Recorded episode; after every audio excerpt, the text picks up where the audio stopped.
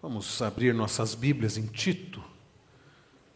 Nós estamos expondo a epístola, a epístola de Paulo a Tito.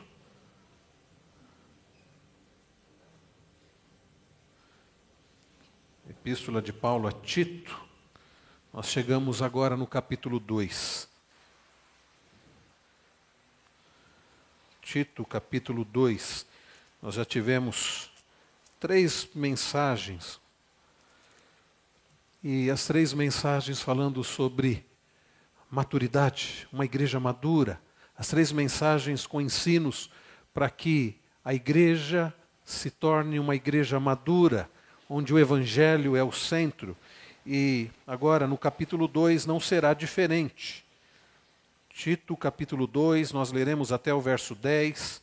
Eu farei essa leitura, peço que você acompanhe com bastante atenção.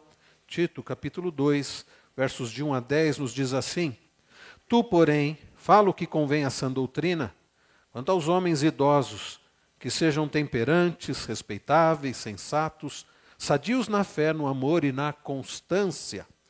Quanto às mulheres idosas, semelhantemente, que sejam sérias em seu proceder, não caluniadoras, não escravizadas a muito vinho, sejam mestras do bem a fim de instruírem as jovens recém-casadas a amarem ao marido e a seus filhos, a serem sensatas, honestas, boas donas de casa, bondosas, sujeitas ao marido, para que a palavra de Deus não seja difamada.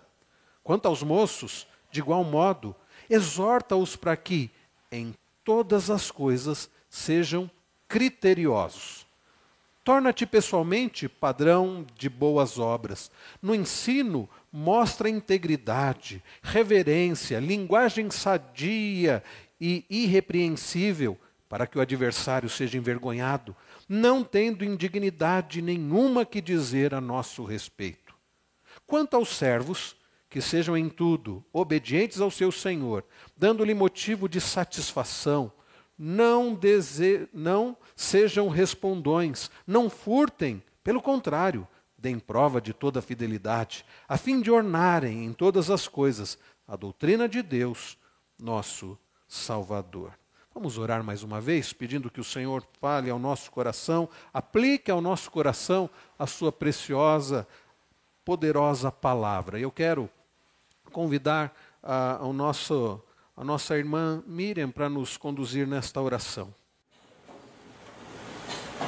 Esse Deus Pai, nesse momento, Senhor, queremos pedir ao Senhor que nos ajude a prestarmos atenção naquilo que o Senhor tem preparado para nós. Que nós possamos realmente tocar na tua mensagem, Senhor, que é vida, que é eficaz, que fará com certeza bem aos nossos corações. Abençoa também, pastor, e trará essa mensagem de vida de vida. Que teu Espírito esteja sobre todos nós. É em nome do seu Filho Jesus que oramos agradecidos.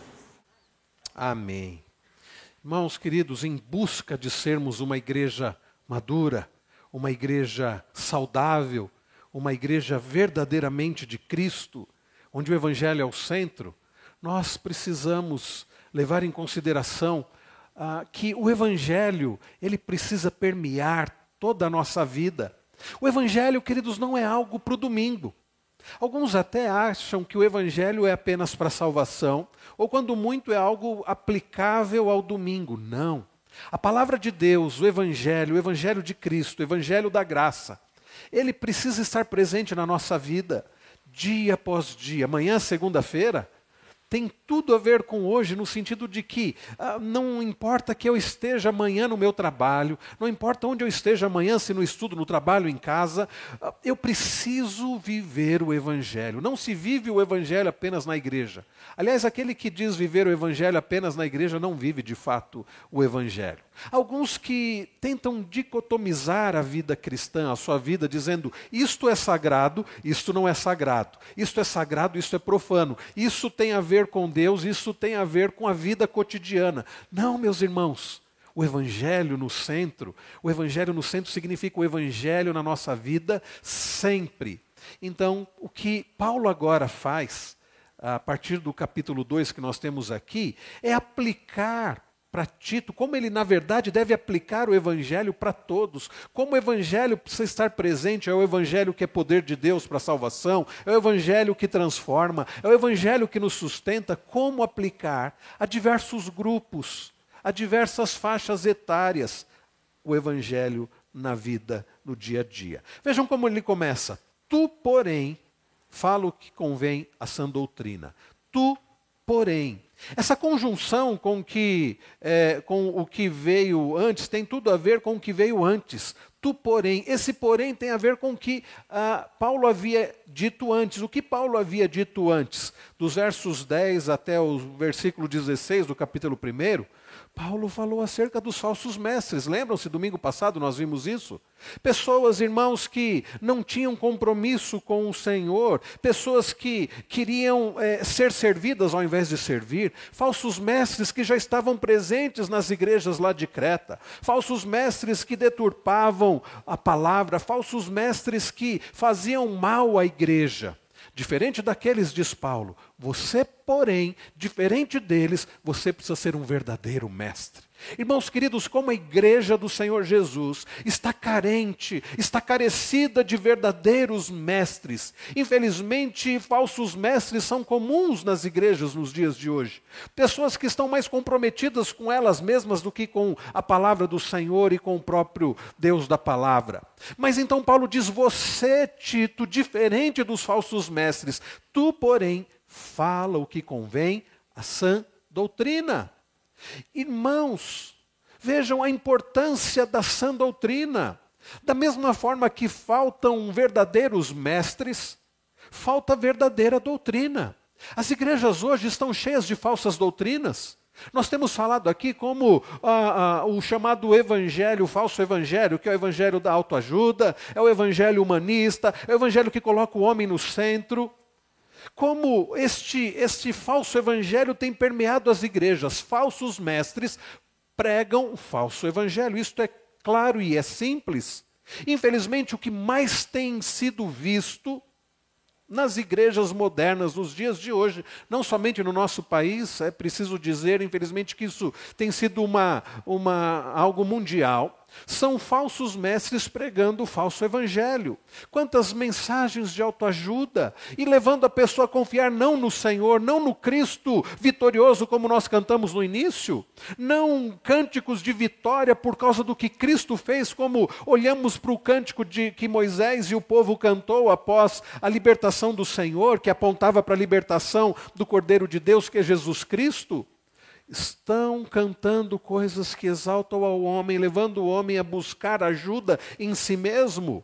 E o que Paulo diz, tu, porém, fala o que convém à sã doutrina.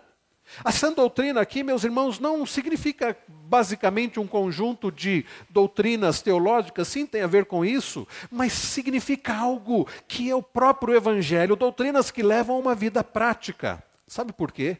Conquanto seja profundamente importante teologia, doutrinas no que diz respeito à teologia, conhecimento acerca de Deus, acerca dos atributos de Deus, da soberania de Deus. Isto precisa ser algo que é aplicado no dia a dia. Nós temos boa doutrina, nós somos conhecidos, irmãos, como igreja reformada, como aqueles que têm boa doutrina, como aqueles que estudam a palavra de Deus. Uma doutrina, por exemplo, que para nós é muito cara, é muito preciosa e todas devem ser assim, é a doutrina da soberania de Deus. Nós, reformados presbiterianos, somos conhecidos como aqueles que acreditam na soberania de Deus.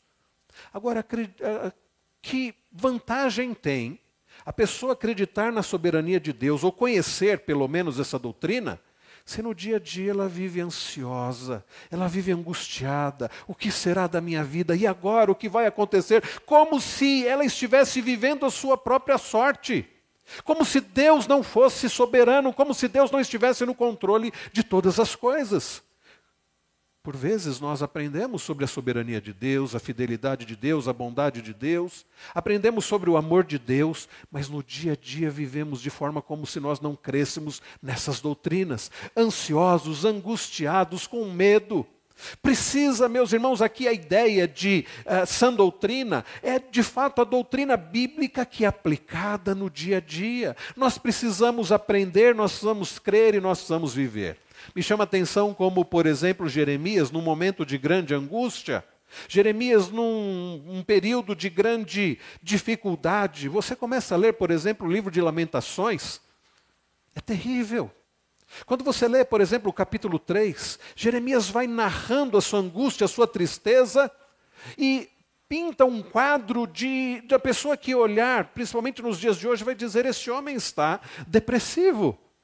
Não podemos atestar isso, mas o fato é que Jeremias vai mostrando a angústia do seu coração, o seu desespero, até que ele coloca a doutrina na prática. Vive o evangelho, quero trazer à memória o que me pode dar esperança. E ele passa a considerar sobre a doutrina na prática, ele passa a considerar sobre os atributos de Deus e ele diz que o Senhor, ele é misericordioso. Ele diz: as misericórdias do Senhor não têm fim, renovam-se a cada manhã. O que passa a trazer, meus irmãos, esperança, o que passa a trazer conforto, consolo para aquele servo do Senhor, que pregava a palavra do Senhor, era não apenas pregar, crer e viver a palavra do Senhor, ele passa a considerar nas misericórdias do Senhor ele passa a considerar na fidelidade do Senhor, Deus não muda, ele continua sendo o mesmo e continuará sendo o mesmo. Isso nos traz segurança. Ele passa a considerar na bondade do Senhor, do que nos adiantaria, irmãos queridos? O fato de do Senhor, do Deus verdadeiro, o Deus todo-poderoso, o Deus da Bíblia, ser soberano, se ele fosse mau, mas além do fato de Deus ser soberano, todo-poderoso, reinar sobre todas as coisas, dirigir todas as coisas, Ele é bom e Ele nos ama. Sã doutrina, meus irmãos, é o Evangelho, que não pode apenas ser aprendido, que não pode apenas ser conhecido, que precisa ser vivido. E vivido quando? Domingo? Não todos os dias. Vejam o que Paulo então continua a dizer. Ele começa a aplicar isso para faixas etárias diferentes, para grupos diferentes.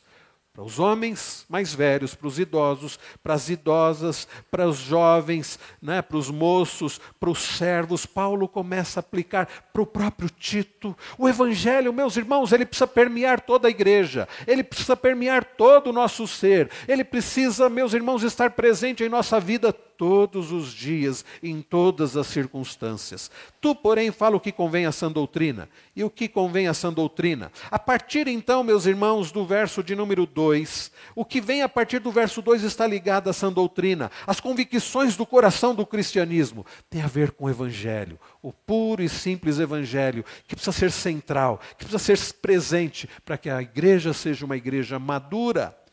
Ah, o que Paulo começa a fazer, então, a partir do verso 2, é explicar a sã doutrina num currículo de discipulado para a igreja, dividido em faixas etárias e grupos específicos. Ah, a importância, nós veremos agora, meus irmãos, a importância desse evangelho ser ensinado, ser aplicado, ser desenvolvido na vida dos crentes. Tu, porém, fala o que convém a sã doutrina. E então, verso 2: Quanto aos homens idosos, Vejam, Paulo começa a aplicar, dizendo como Tito, o que Tito deve fazer. Quanto aos homens idosos, homens idosos, homens mais velhos, mais experientes. Alguém disse, são as ovelhas de barba branca. Eu acho que eu já posso então ser considerado um homem idoso, né? É, já de barba branca. Ah, está se referindo aos homens, aos mais velhos, não são os jovens, não são aos jovens, mas aos mais velhos, aos mais experientes, aos anciãos. O que o que Tito deveria fazer? Quanto aos homens idosos, Tito deveria ensiná-los acerca do evangelho na prática, que eles sejam, percebam qual é a primeira palavra que Paulo usa, temperantes. Quanto aos homens mais velhos, que sejam temperantes. Ah, a sã doutrina, como vimos no capítulo 1, verso 9, é a verdade que transforma vidas, e o objetivo para o discipulado dos homens mais velhos, o currículo para o discipulado para os homens mais velhos tem a ver com ser temperantes. O que é alguém temperante? Irmãos queridos, temperante, homens, essa é a vontade de Deus para a vida de vocês, é que vocês cresçam em ser homens sóbrios.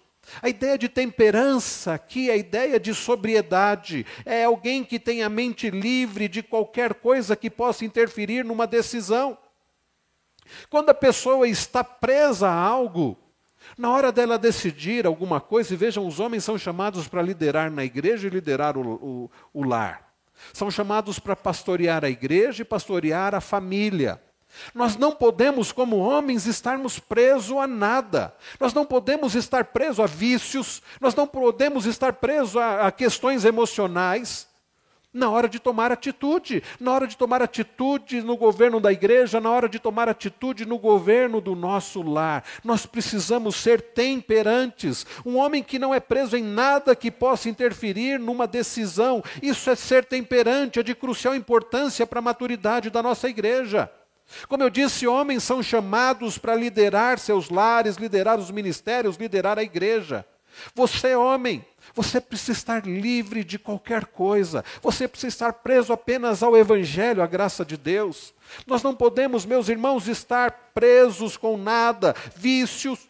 Há homens, por exemplo, que estão presos ao trabalho e vão tomar as decisões presos ao seu trabalho. Quem sabe é um desejo, ah, ah, um desejo desesperador pelo trabalho, por um crescimento profissional e vão tomar decisões equivocadas na igreja, vão tomar decisões equivocadas em casa, decisões equivocadas quanto à esposa, quanto aos filhos, porque estão presos ao trabalho, ou porque estão com problemas emocionais que podem interferir na tomada de decisões. Os homens mais velhos precisam ser temperantes, precisam ser sóbrios, precisam estar, não podem estar presos a nada que atrapalhem de tomar as decisões que precisam tomar. Esta é a ideia de temperança. Paulo diz então a Tito quanto aos homens idosos que sejam temperantes, depois Paulo usa uma outra palavra, respeitáveis. Suas ações devem torná-lo digno de respeito. Como é triste ver homens mais velhos que deveriam dar exemplo, que deveriam ser exemplo de, de um homem respeitoso, quando dão um mau exemplo, quando são homens que dão motivo para as pessoas apontarem e dizerem: olha que vida errada esse homem vive, olha que mau exemplo que ele dá, é pior do que os mais jovens, é mais imaturo do que os mais jovens, toma decisões absurdas, não são homens confiáveis. Irmãos queridos, os homens mais velhos da igreja precisam ser referência, os jovens precisam olhar para eles como homens de respeito, as pessoas precisam olhar para para eles como homens de confiança. As esp a esposa deve olhar para o marido como alguém que é uma pessoa de respeito e que vai tomar decisões acertadas. Alguém que não é motivo de piada, mas que inspira respeito. Como tem sido triste, meus irmãos, em muitas igrejas, o fato de jovens, de adolescentes não terem modelos dentro da igreja de, do que sejam homens respeitáveis. E crescem e não se tornam homens respeitáveis porque não têm exemplo nem dentro de casa, nem dentro da igreja. E se tornam pessoas imaturas, e tomam atitudes terríveis, e se tornam mal, maus maridos e péssimos pais, não têm exemplo nem em casa, nem na igreja. Paulo diz: neste currículo do discipulado, para os homens, para os mais velhos, que Tito precisa ensiná-los, aplicar o Evangelho, para que o Evangelho transforme a vida deles, aqueles que não são respeitáveis, sejam homens então respeitáveis, dignos de honra, de respeito, alguém cuja palavra tem valor. Que coisa terrível é quando um homem de, tem idade, tem experiência, mas não tem confiança. As pessoas olham e dizem assim: é fulano de tal, cuidado. Ele não cumpre o que ele promete, ele é um irresponsável. Me perdoem, meus irmãos, a expressão, ele é um moleque. Homens mais velhos não podem ser chamados de moleques. Adolescentes, por vezes, são chamados de moleques porque têm atitudes de moleques. Mas homens mais velhos não podem ser chamados de moleques. Que coisa terrível quando isso acontece. Homens cuja esposa não tem confiança, Será que o meu marido está tomando a decisão correta? Será que ele vai cumprir? Será que ele vai dirigir a nossa família para a glória do Senhor? Ou será que ele é um irresponsável? Ou será que ele é um moleque? Irmãos, o Evangelho precisa ser central. Precisa ser central na igreja, precisa ser central na nossa vida, para que homens sejam homens, para que homens sejam referência, para que homens sejam motivo, meus irmãos, da glória do Senhor e não para que as pessoas, não motivo de piada. O homem mais velho deve ser também, conforme diz Paulo aqui, ainda no versículo de número 2, além de respeitável, precisa ser sensato. A ideia de sensatez aqui, meus irmãos, é a ideia de prudência. Paulo vai repetir essa ideia para as mulheres mais velhas, vai repetir a ideia para o próprio Tito, para os mais jovens também. É preciso que haja domínio próprio. Nós não podemos, meus irmãos, ser dominados por coisas, seja bebida, seja comida, ah, qualquer outra coisa, nós precisamos, meus irmãos, sermos dominados é pelo Espírito. É preciso que haja domínio próprio. Esta aqui, meus irmãos, é a ideia de sensato, o prudente, prudente no que se refere ao domínio próprio, cujas decisões são confiáveis. Como eu disse, será que a esposa pode dizer ao meu marido é um homem confiável? Eu sei que ele está guiando a nossa família para a glória do Senhor.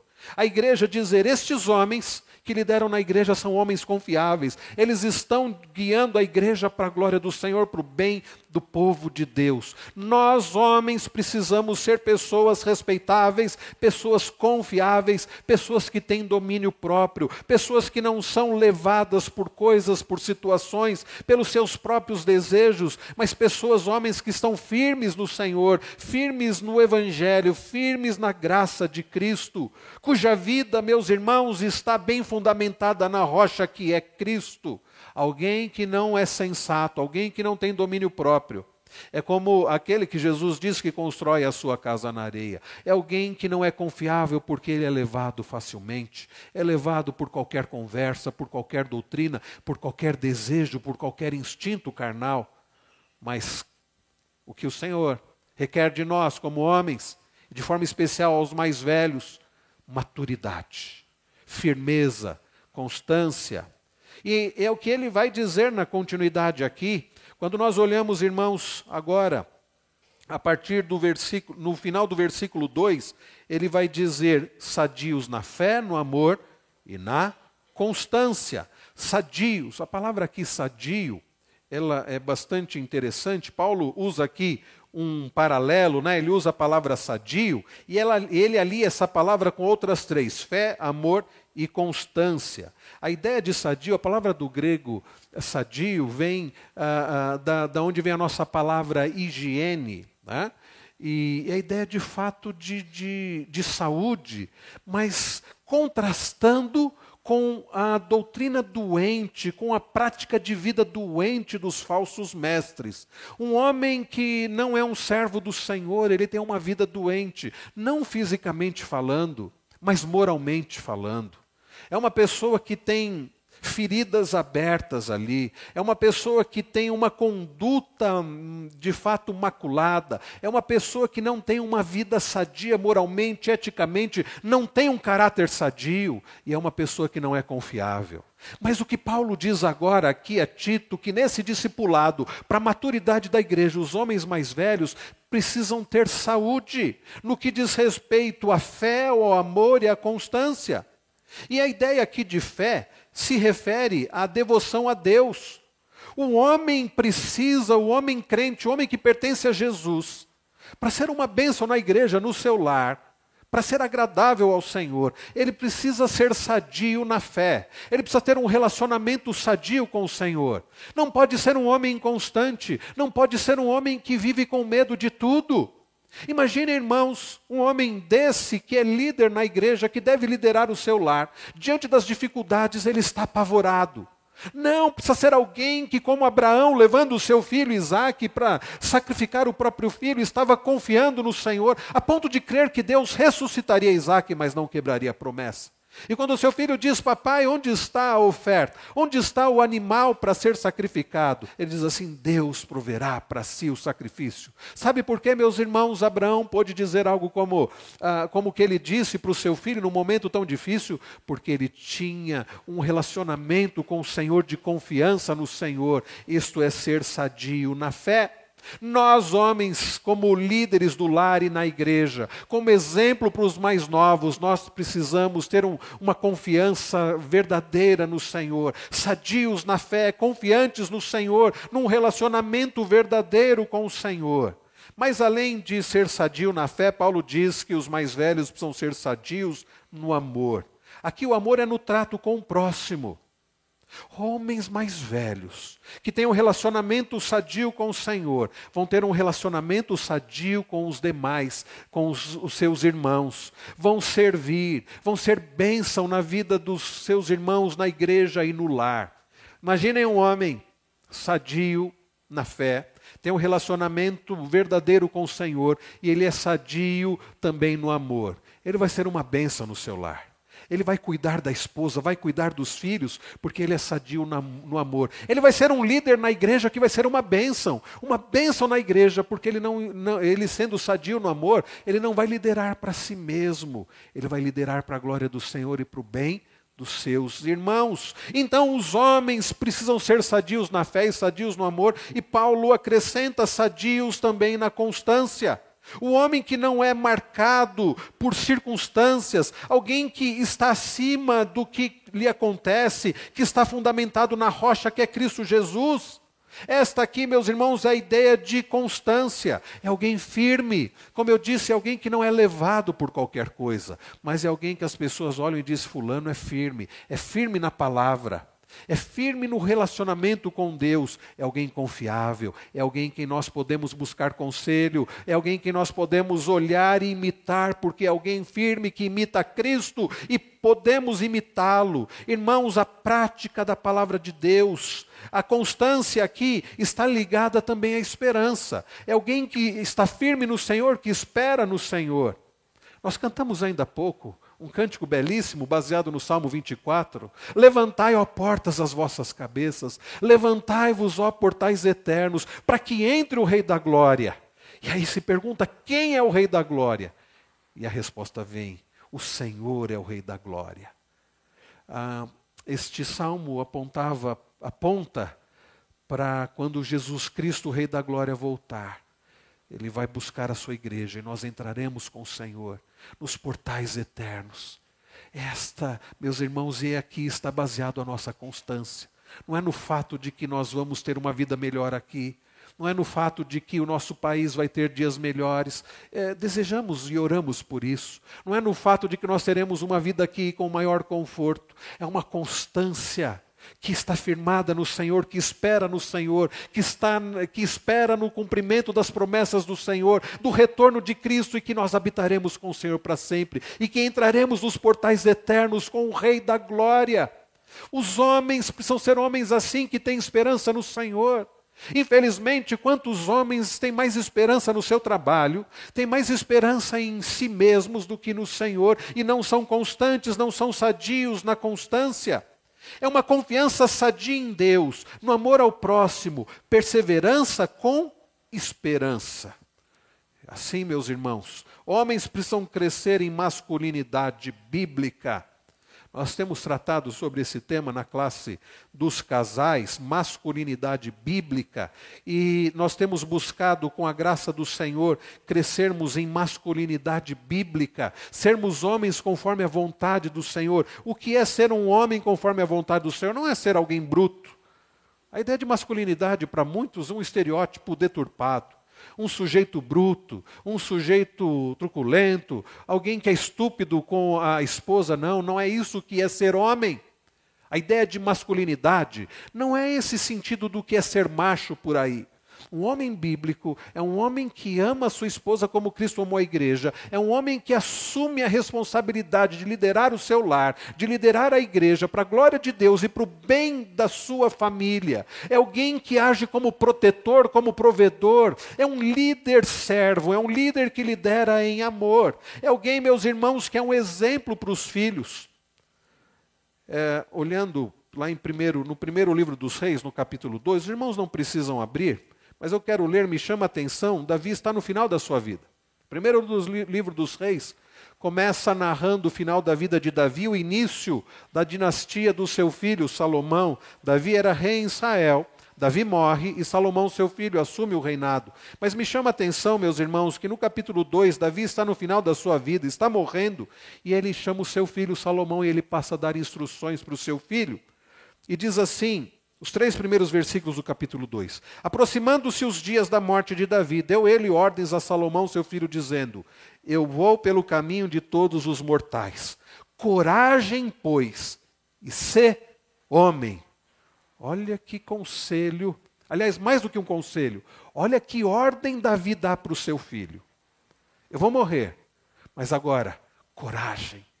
É interessante que ele diz, usa a mesma expressão que Deus disse para Josué né? coragem, ser forte e corajoso, não em si mesmo, mas no Senhor. Coragem e Davi acrescenta, e ser homem. Ora, Salomão não era homem? Sim, ele havia nascido como homem, sexo masculino, não é disso que Davi está dizendo.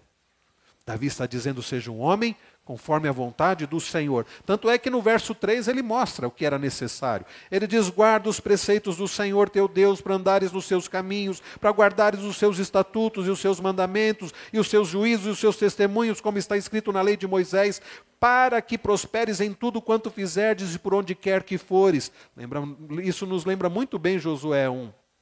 Siga a palavra. Viva conforme a palavra. Seja um homem segundo a vontade do Senhor. Nós, meus irmãos homens, precisamos ser homens conforme a vontade do Senhor. Precisamos chamar nossos filhos, que são meninos, que são adolescentes, e mostrar para eles o que é ser homem. A nossa geração está desesperada por isso. Nossos meninos estão crescendo sem referência, estão crescendo com uma referência efeminada, com uma referência fraca, com uma referência deturpada do que significa ser homem. Meninos que por vezes até as mães criam de forma errada e super protegem e criam de uma forma como se eles.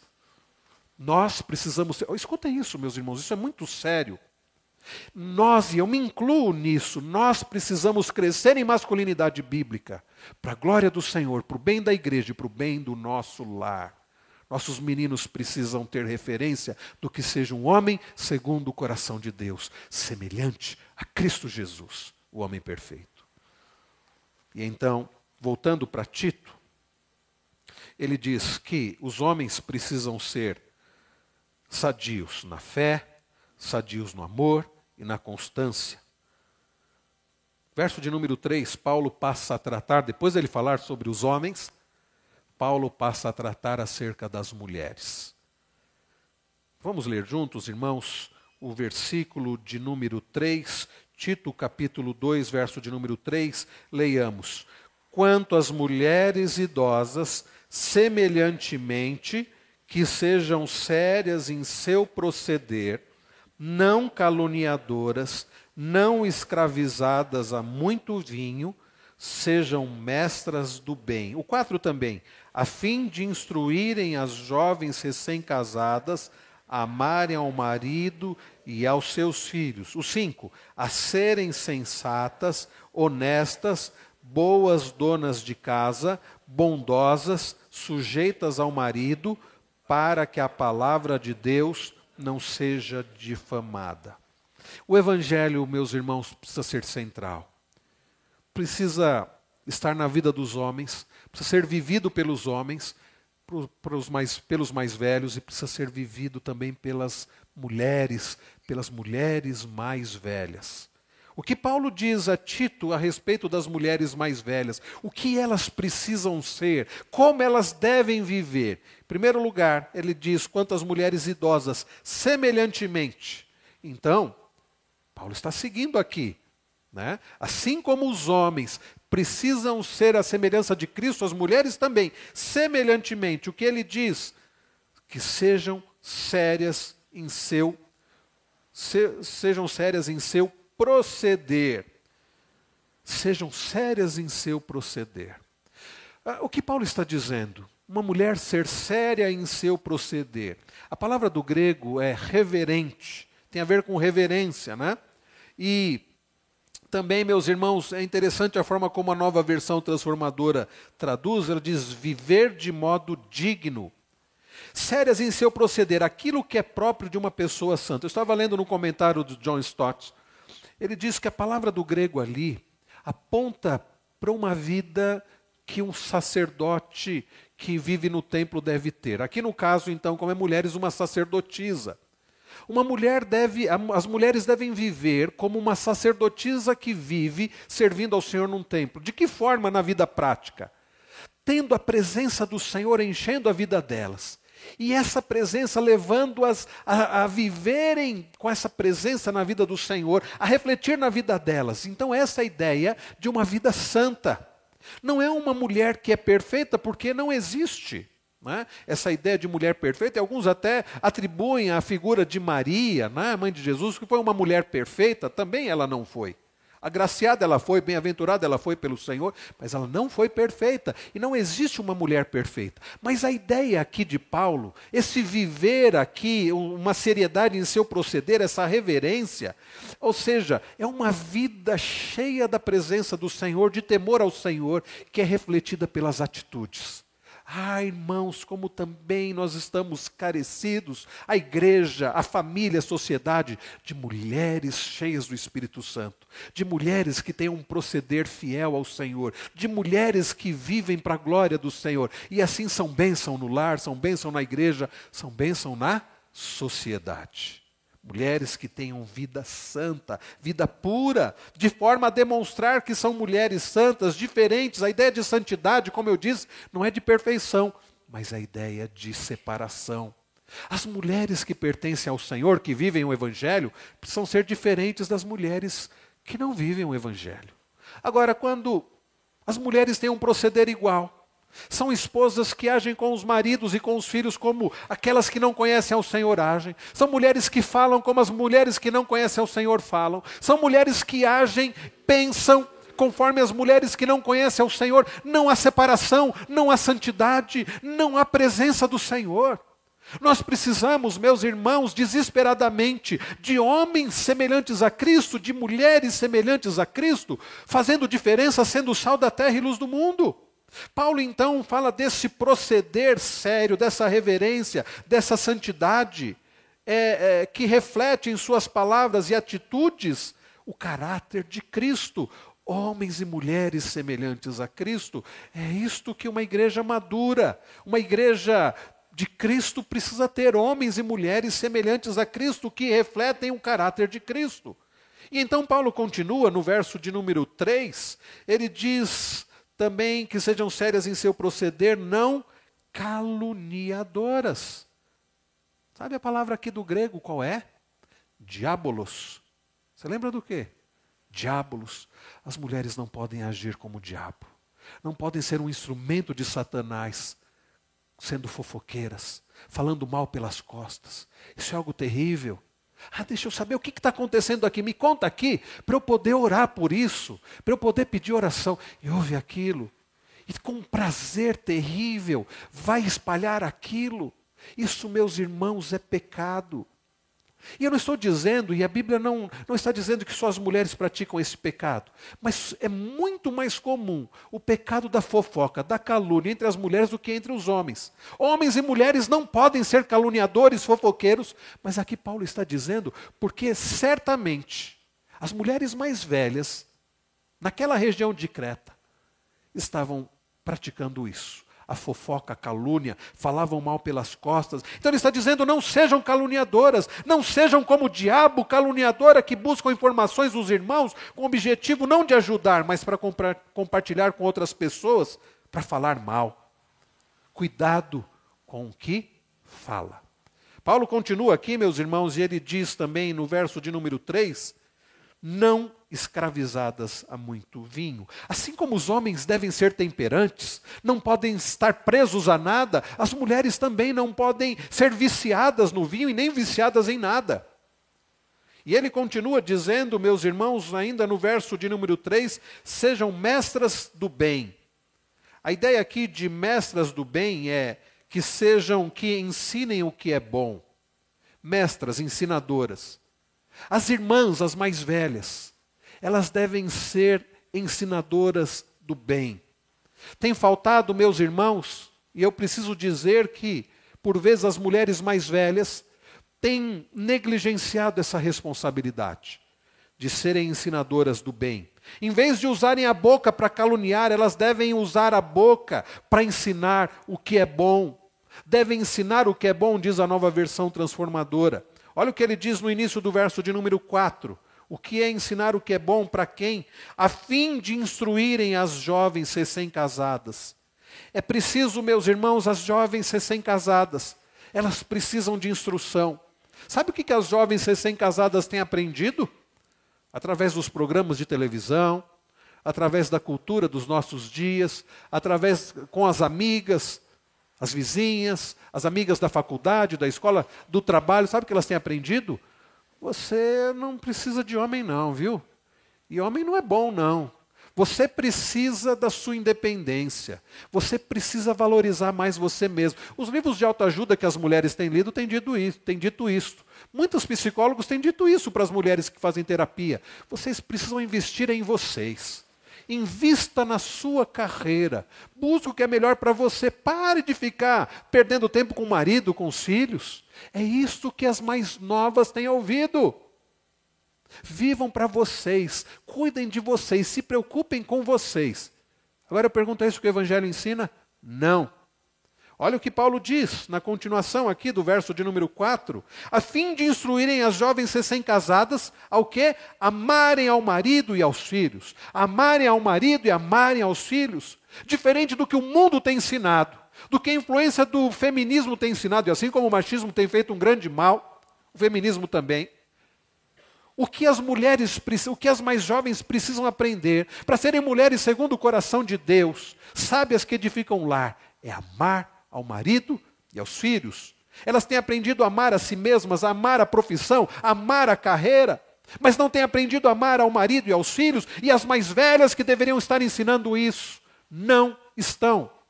Por isso eu clamo aqui, eu quero fazer, meus irmãos, um, um pedido aqui encarecido de um pastor.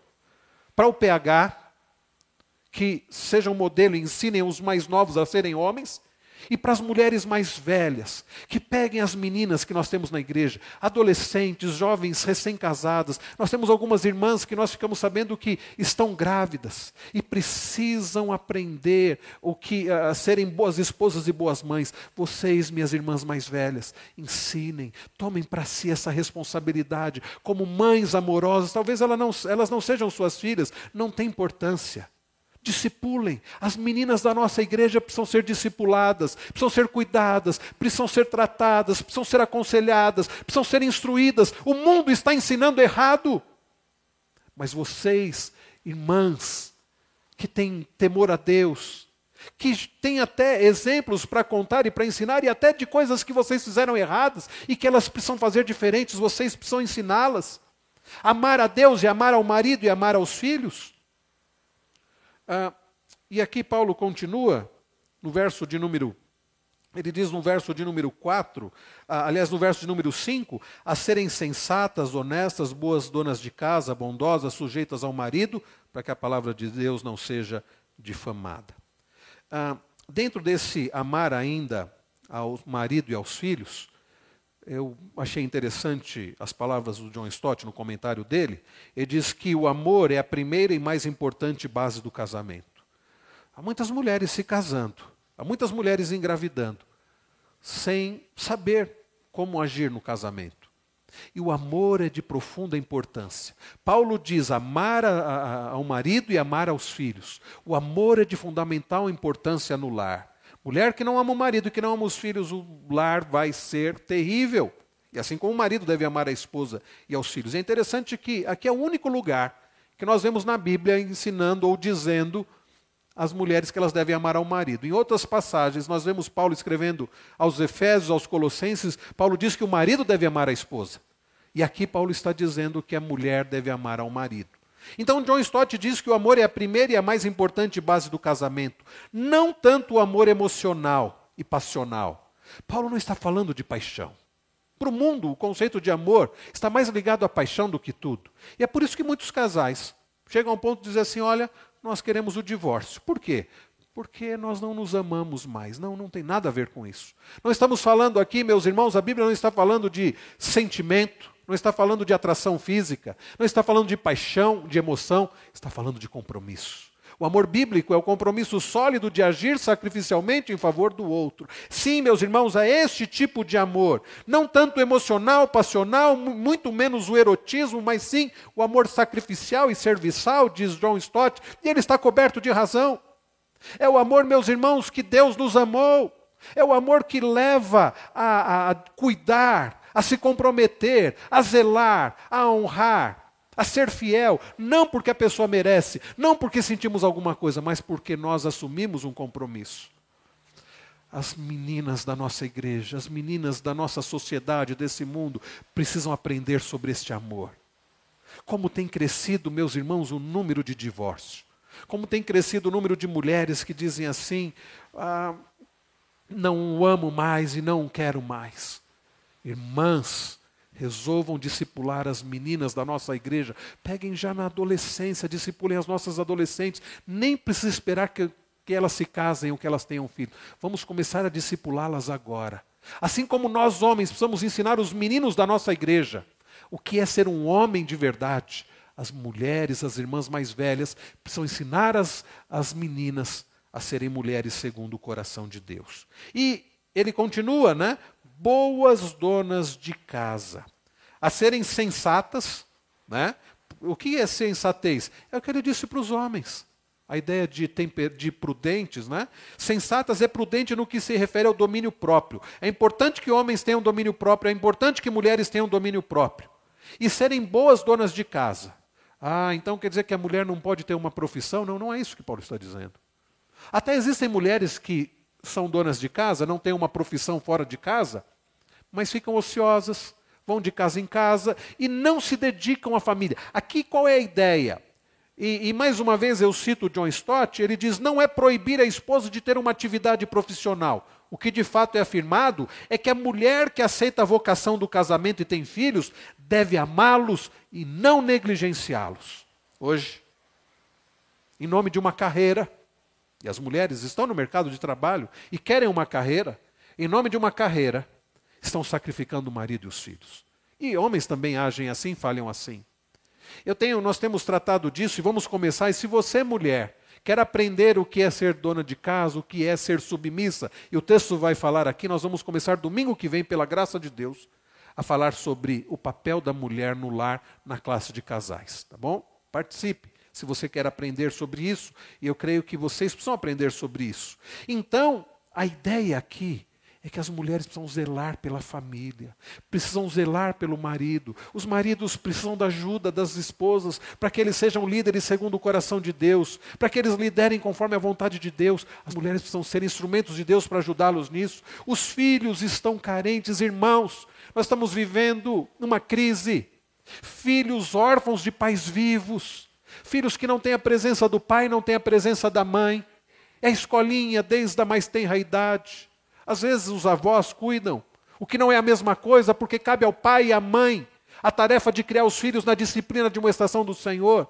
Avô, como dizem por aí, é para estragar, é para, é, no bom sentido, né? É para mimar. Pai e mãe é que dão limites, pai e mãe é que ensinam, que devem estar todos os dias hoje em nome da carreira em nome de se ganhar mais dinheiro, em nome de se viajar para o exterior, em nome de ter um padrão de vida maior, os filhos estão ficando largados desde a mais tenra idade. Qualquer um cuida, qualquer um passa o tempo. Irmãos, as mulheres precisam ser donas de casa no sentido de voltadas para o lar. Homens e mulheres são iguais em essência, mas com funções diferentes. Paulo diz também puras, né, honestas, a ideia aqui de pureza no sentido de tementes a Deus. Ah, meus irmãos, quanta coisa para falar aqui, mas como o nosso tempo é tão escasso. E Paulo fala mais, uh, e ele continua aqui, ele diz também no verso de número de número 5 ainda, né? A serem honestas, boas donas de casa, bondosas, sujeitas ao marido. E mais uma vez, meus irmãos, sujeição ao marido, nós vamos tratar disso na classe dos casais, mas não é ser escrava do marido. Não é isso que é ser submissa, não é ser menor do que o marido, não é ser uma serviçal do marido, não é nada disso. O sentido aqui, nós vamos aprofundar na classe de escola dominical, é ser um instrumento na vida do marido para que ele consiga exercer a sua liderança, de conduzir a sua família para a glória do Senhor, para o bem da própria família. Tá? É estar na missão do marido, apoiando a missão do marido de ser que é o pastor do lar nós falaremos mais na classe de casais. E aí então chega, chegamos aqui, meus irmãos, no versículo, no final do versículo 5, é preciso dizer para que a palavra de Deus não seja difamada. Antes de entrar no verso 6, sabe quando uma mulher não é uma mulher segundo o coração de Deus, não age como uma esposa, não instrui as mais novas e as mais novas não crescem aprendendo o que é ser uma mulher segundo o coração de Deus. Não é a igreja que é envergonhada o nome do Senhor. Olha o que ele diz no final do versículo de número 5: para que a palavra de Deus não seja difamada. As pessoas olham. Talvez a pessoa não aceite o seu convite para vir à igreja. Talvez seus vizinhos, amigos não estejam lendo a Bíblia, mas eles estão lendo a sua vida. Eles estão vendo, minha irmã, como você trata o seu marido, os seus filhos. Eles estão vendo, meus irmãos, como nós homens, nós tratamos a nossa esposa, nossos filhos na igreja também. Então nós precisamos dar um bom testemunho. Verso de número 6, agora Paulo chega para falar a respeito dos moços. E o que Paulo fala a respeito dos jovens, o que eles precisam ser. Quanto aos moços, de igual modo, exorta-os para que em todas as coisas sejam criteriosos. Quanto aos moços, de igual modo, exorto para que eles sejam criteriosos mais uma vez a ideia de domínio próprio. Assim como os mais velhos, assim como as mulheres mais velhas, os jovens precisam ter domínio próprio. Eu achei interessante como a nova versão transformadora traduziu isso, esse texto do grego. Colocou assim: para que vivam com sabedoria. De fato, meus irmãos, os jovens precisam viver com sabedoria. E pensem em jovens aqui como adolescentes e jovens. Nos dias de Paulo, o jovem não é como nos nossos dias, que é contado a partir dos 18 anos, não. Aqui tem a ver com adolescentes. Né? Infelizmente, cada vez mais está se infantilizando. Né? Os adolescentes são tratados como crianças, os jovens têm sido tratados como adolescentes, e cada vez mais isso vai acontecendo. E aqui está falando dos jovens meninos. Eles precisam ser criteriosos, eles precisam viver com sabedoria. Isso tem a ver, meus irmãos, com os mais velhos que precisam instruir os mais novos a viverem assim, a serem criteriosos. A, a, a New International Version diz assim: encoraje os jovens a terem autocontrole. A NVI diz assim: encoraje os jovens a serem prudentes. Como tem faltado prudência, autocontrole, sabedoria, domínio próprio. Você pega um adolescente, está com os hormônios, né, a flor da pele. E como eles vão controlar isso? Ah, irmãos, sabe, existem dois caminhos errados. O controle do temperamento, da ambição e da avareza, apetites carnais, incluindo compulsões sexuais. O domínio próprio é possível não através de uma liderança legalista que pega os meninos e diz assim: vocês não podem isso, não podem aquilo, e aquilo é pecado e pronto, se virem com isso. Não. Outros vão para um asceticismo, né? Vocês não podem desejar isso, tudo é pecado. E às vezes o menino está ali, ele tem desejos normais que um menino deve ter, e é bom. E hoje, quando um menino né, demonstra desejo por uma menina, a gente já fica feliz. Mas a gente não pode simplesmente dizer assim: olha, não, você não pode sentir isso, não. Nós precisamos ensinar nossos adolescentes a como tratar desses desejos, impulsos, não só na área sexual através do Evangelho, aplicando o Evangelho na graça de Deus em Cristo Jesus, discipulando esses meninos e meninas também, apontando para Cristo, ajudando-os em oração, para que eles consigam esse domínio próprio através da ação do Espírito Santo. Lembra-se? Domínio próprio é fruto do Espírito. Nossos meninos e meninas precisam viver com critério, com sabedoria, com domínio próprio. Eles precisam do Evangelho para isso. Quantas igrejas vivem apenas o legalismo? Quantas igrejas dizem então está tudo liberado? Os nossos adolescentes, jovens precisam do evangelho para lidar com os conflitos que eles vivem.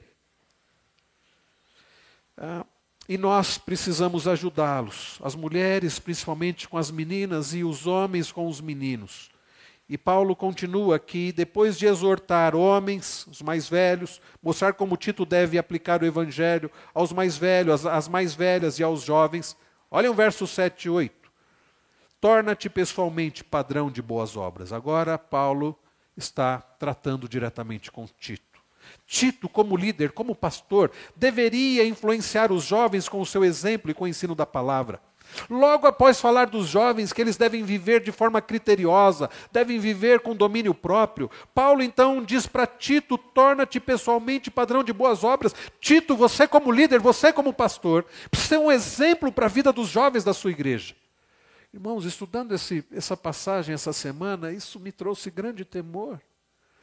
Porque eu fiquei pensando que exemplo eu sou para os meninos da igreja, para os adolescentes da igreja, como pastor. Isso me fez clamar a misericórdia do Senhor e deve fazer você clamar também, homem, ainda que você não seja líder na igreja. Mas nós precisamos ser exemplo para os nossos adolescentes, para os nossos jovens, do que seja um servo do Senhor, um servo de Cristo, como marido, como pai, como líder na igreja, como crente, como trabalhador. Torna-te padrão. A palavra aqui padrão é modelo, do grego é tipos. Sabe um tipo? Antigamente tinha máquina de escrever, tinha os tipos, né? Ah, nas gráficas existem os tipos, não sei como é feito hoje, né? mas os tipos. Então você tem a impressão e aquela letra, se uma letra tiver errada, se um tipo tiver torto, vai sair tudo impresso torto. Mas precisa ser um padrão correto, um padrão de boas obras. Boas obras aqui, a vivência do Evangelho. Nós precisamos ser padrão de boas obras, principalmente aqui os líderes, né? É, eu preciso ser semelhante a Cristo para influenciar os jovens a serem semelhantes a Cristo. Não pode haver hipocrisia. Faço o que eu digo, mas não faço o que eu faço. Os adolescentes não suportam a hipocrisia.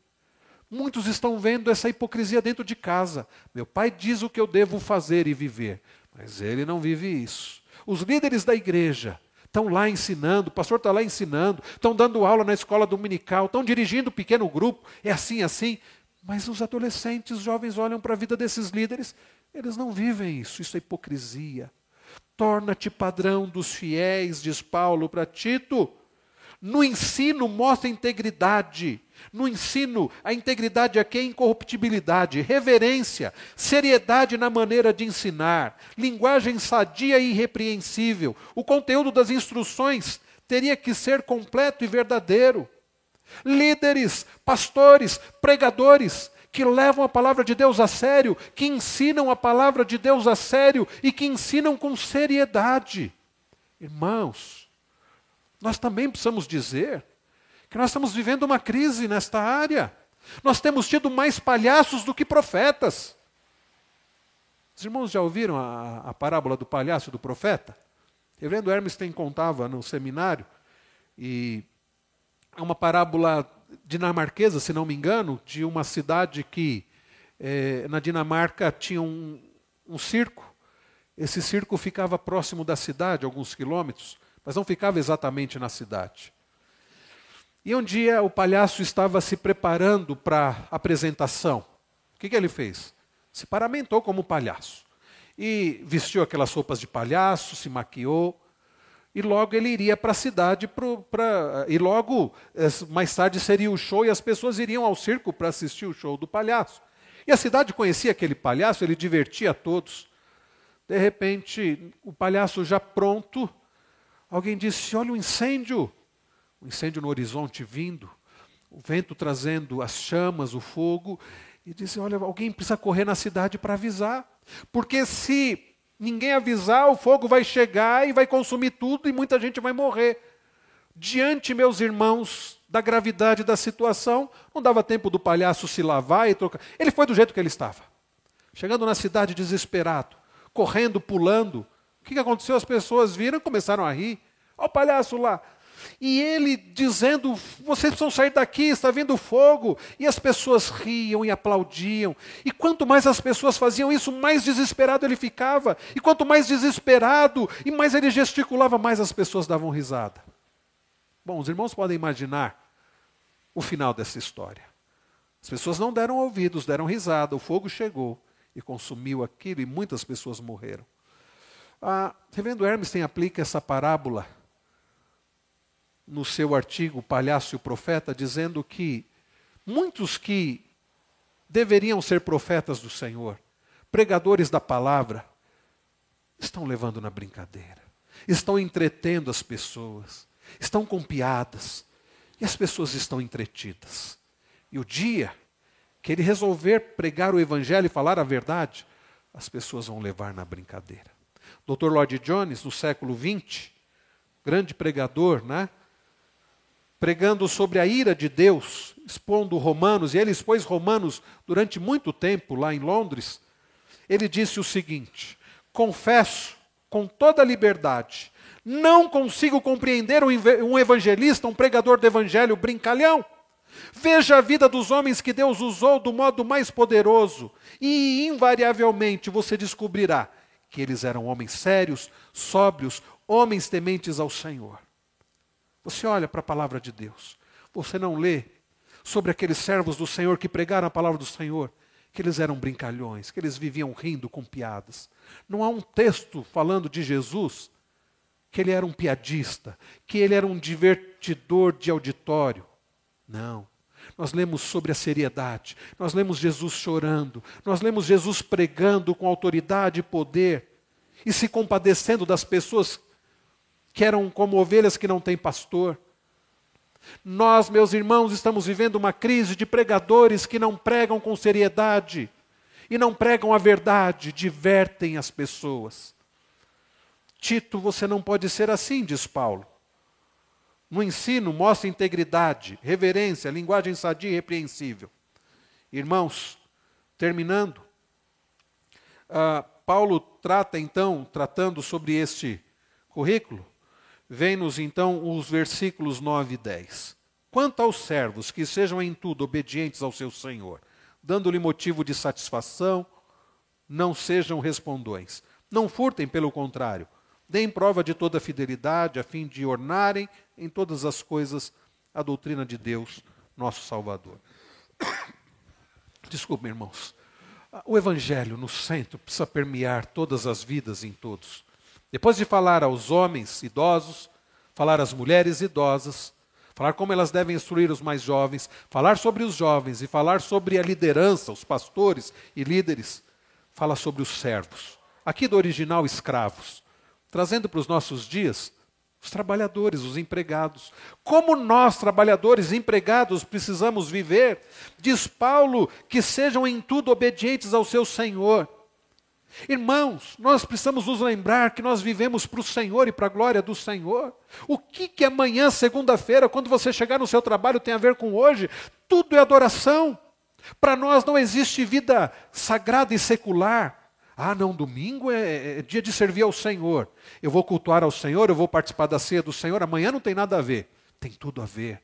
Amanhã nós não estaremos aqui participando da ceia do Senhor, cultuando aqui ao Senhor em culto público com os irmãos, mas nós deveremos fazer do nosso trabalho um culto ao Senhor. Nós devemos fazer da nossa profissão um culto ao Senhor.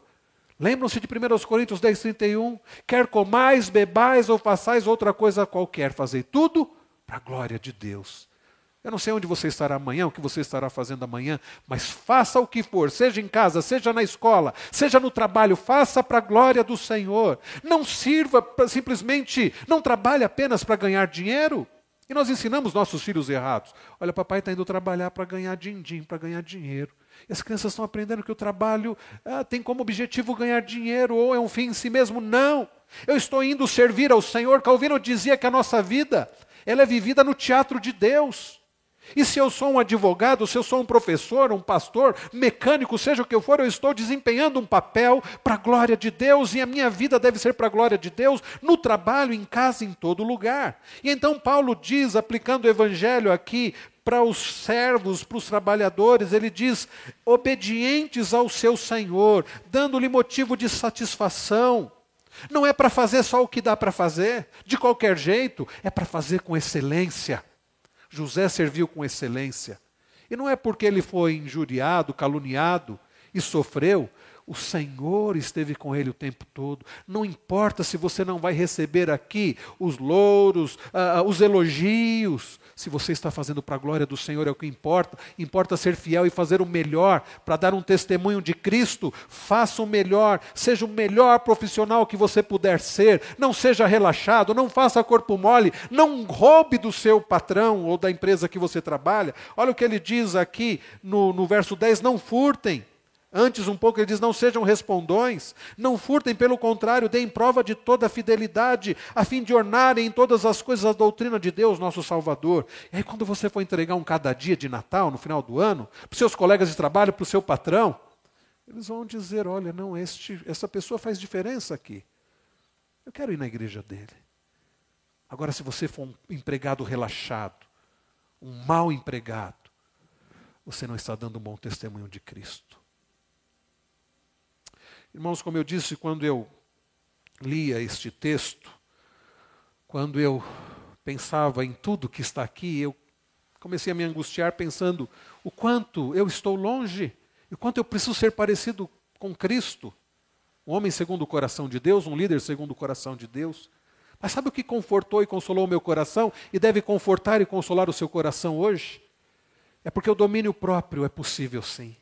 É porque homens semelhantes a Cristo, mulheres semelhantes a Cristo, jovens semelhantes a Cristo, trabalhadores semelhantes a Cristo, é possível sim, por causa do que Cristo fez.